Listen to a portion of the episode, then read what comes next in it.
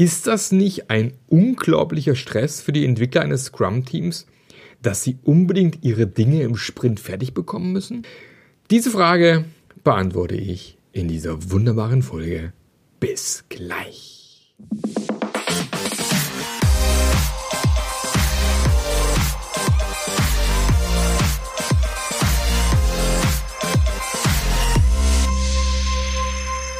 Hallo und herzlich willkommen zu einer neuen Episode vom Passionate Scrum Master Podcast. Heute habe ich es tatsächlich mal geschafft, dran zu denken, rechtzeitig aufzunehmen und nicht erst am Donnerstag vom Mikro zu sitzen. Ähm, ich bin tatsächlich heute im schönen Frankfurt am Main, sitze beim Hotelzimmer, war gerade lecker essen und ähm, dachte, okay, jetzt wird es auch langsam Zeit 20.40 Uhr ist jetzt hier, 41 gerade umgesprungen. Und ähm, ja, Zeit, um eine weitere wunderbar, wunderbar, genau, wunderbare Podcast-Folge aufzunehmen. Für die, die mich nicht kennen, mein Name ist Marc Löffler und ich helfe dir als Scrum Master zu dem Scrum Master zu werden, den du dir wünschst. Ich helfe dir tatsächlich den Respekt wieder zu gewinnen als Scrum Master, dass du weißt, wie man Selbstmanagement im Team fördert und so weiter und so fort. Bin auch der Autor von The Scrum Master Journey, auch wenn ich dafür schon kritisiert worden bin. Wie kann man Deutsch und Englisch in einem Titel vermischen? Äh, kann man die natürlich als Die, Die Scrum Master Story äh, übersetzen. Stirb Scrum Master Geschichte. Ähm, ja, war nicht meine Entscheidung. Bei mir hieß es eigentlich nur Scrum Master Journey. Aber ist auch egal. Find's auch gar nicht schlimm. Man kann, glaube ich, äh, man findet immer irgendwo was. Irgendein Haar in der gibt's halt immer. Man kann es wie immer nicht allen recht machen. Warum das so ist, äh, kannst du dir in meiner Folge anhören zu, zum Thema Polylemma. Ich weiß gar nicht, wie so, auch so hieß die Podcast-Folge, aber damals ja schon mal von gehabt, ähm, hier mit Esel, Kind und Sohn. Ne, Quatsch, Esel, Kind und Vater. Ähm, ja, was da alles so schief gehen kann und dass man da nie allen gerecht werden kann. So, und äh, heute werde ich mal eine neue Frage beantworten, die mir bisher noch nie untergekommen ist. Wie gesagt, ich bin in Frankfurt, ich mache drei Tage Scrum Master Zertifizierungsvorbereitung in einer Bank und äh, sammle am Anfang gerne Fragen und Erwartungen, weil ich meine Trainings eigentlich immer sehr gerne an die Teilnehmer anpasse. Ich habe zwar eine Agenda, so eine Grundstruktur, aber ich passe meine Agenda auch gerne an, wenn ich merke, es gibt Themen, äh, die da nicht vorkommen, die wir auch gerne ansprechen wollen. Und heute kam eben eine Frage, die ich so noch nie hatte ist ja immer für mich immer eigentlich Futter, wenn ich im Training bin, äh, wenn die Fragen kommen. Und äh, letzten Monate, Jahre war es dann aber so, dass eigentlich nichts mehr Neues kam. Die allermeisten Sachen wirklich im Podcast schon beantwortet worden sind. Aber diesmal kam eine Teilnehmerin und die meinte, ja, wie ist denn das mit dem Scrum und dem Sprint? Ist es nicht immer ein Wahnsinnsdruck und Wahnsinnsstress für die Entwickler, weil die ihre Aufgaben unbedingt fertig machen müssen? Die haben ja versprochen in der Sprintplanung, das hier äh, wollen sie tatsächlich erreichen. Und äh, wenn dann der Sprint Richtung Ende geht, dann müssen sie ja auch liefern. Das muss doch ein immenser Druck sein für die armen Entwickler. Und dann dachte ich, ja, muss ich mal drüber nachdenken, mir überlegen, äh, wie die Antwort aussieht. Natürlich kommt die Antwort auch im Training, aber vielleicht hörst du ja gerade zu. Ich habe gesagt, Äh, die Podcast-Folge kommt hier am, am Donnerstag raus. Kannst du direkt den Podcast dazu anhören. Und ähm, da kam ich ein bisschen ins Grübeln, habe mir überlegt, hm, wie ist das? Kann es tatsächlich so sein? Und ja, ich glaube, es gibt einen guten Grund, warum man vor ein paar Jahren im Scrum Guide etwas geändert hat. Und zwar war es tatsächlich vor einigen Jahren noch so, dass man gesagt hat, in der Sprintplanung committen sich die Entwickler darauf, das, was sie quasi geplant haben, auch im Sprint zu schaffen. Also es gab früher ein Commitment im Scrum Guide. Und vor einigen Jahren ist auch schon echt lange her. Ich kann mich, ich, kann, ich müsste jetzt lügen, wie lange, aber es ist bestimmt sechs, sieben, acht Jahre sogar schon, ja, sogar noch länger. Ich müsste mal die, die alten Versionen vom Scrum Guide mal durchgucken. Hat man das eben rausgeschmissen, unter anderem genau aus diesem Grund. Dass man gesagt hat, ja, das mit dem Commitment ist eigentlich totaler Unsinn. Warum? Wir arbeiten ja in Scrum-Teams in den allermeisten Fällen in sogenannten komplexen Umgebungen. Das heißt, wir haben es mit lauter unbekannten Unbekannten zu tun. Wir wissen gar nicht, was auf uns zukommt. Wir wissen gar nicht, ähm, welche Probleme noch entstehen können. Wir wissen auch gar nicht, äh, was uns, keine Ahnung, noch so im Weg stehen könnte. Und somit können wir auch ein, Scrum ist ja maximal ein Monat, ich sage immer gern vier Wochen, für einen Monat immer irgendwie blödsinnig, ehrlich gesagt. Aber selbst auf vier Wochen oder sagen wir mal zwei Wochen, was in allermeisten Scrum-Teams ja Standard ist, können wir gar nicht mit hundertprozentiger Sicherheit sagen, was wir schaffen werden.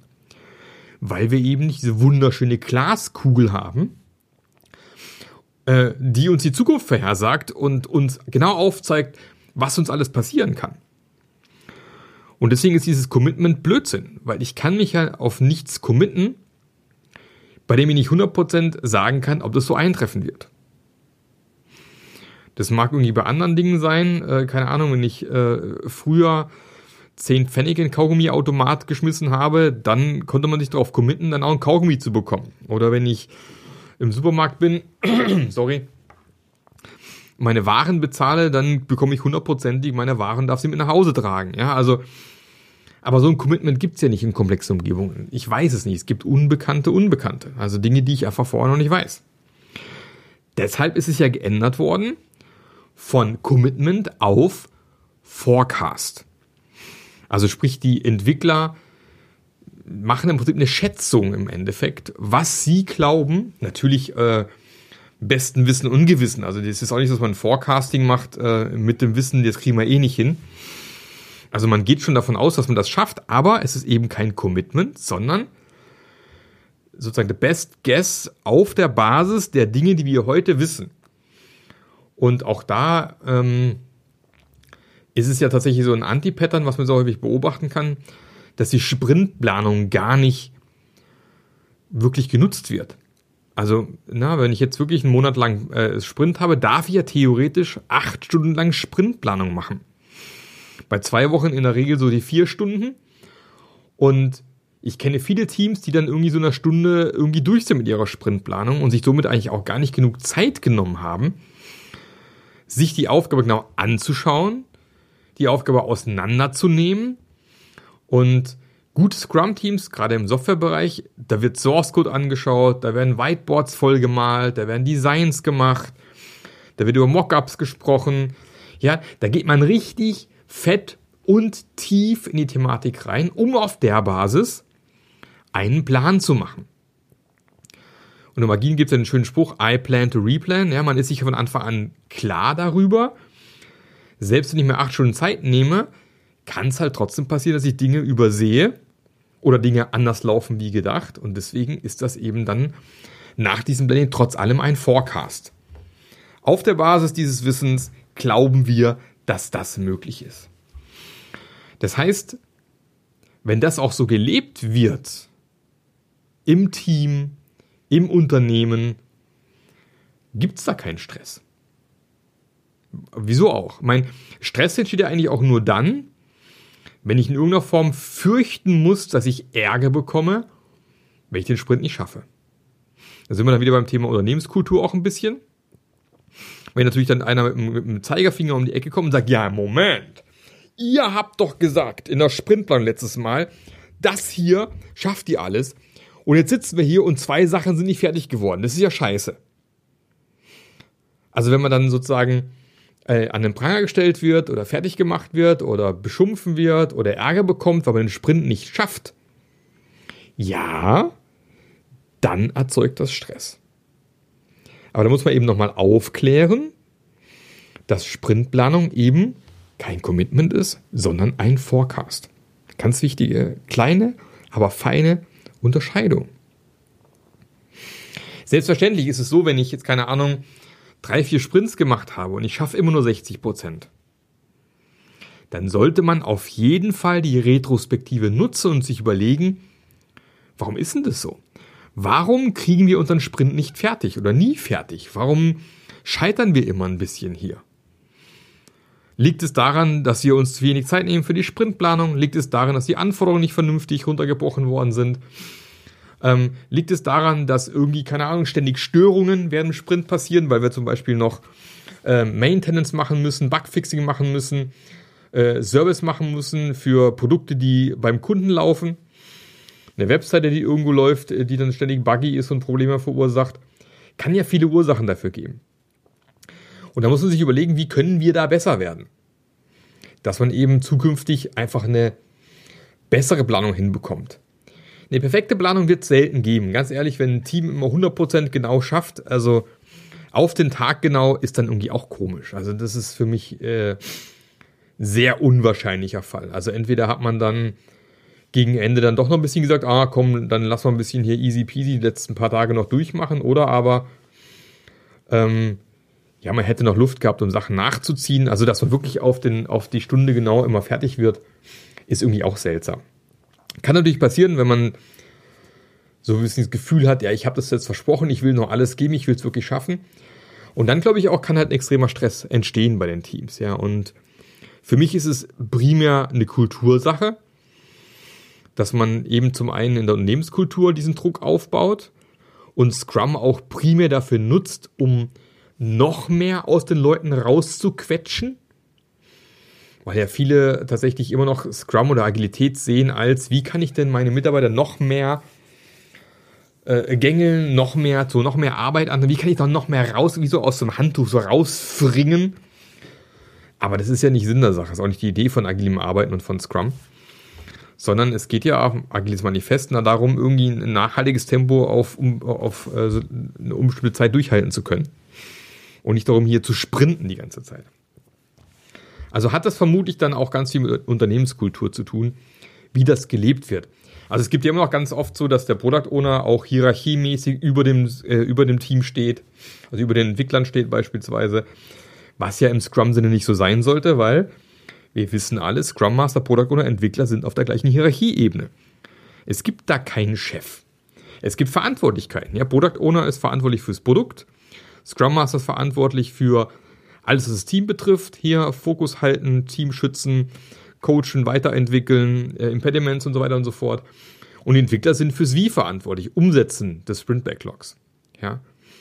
Aber all diese Menschen sind auf der gleichen Hierarchieebene. Es gibt hier nicht irgendjemand, der über den anderen steht und irgendwie das Team bestrafen kann oder Druck ausüben kann oder was auch immer.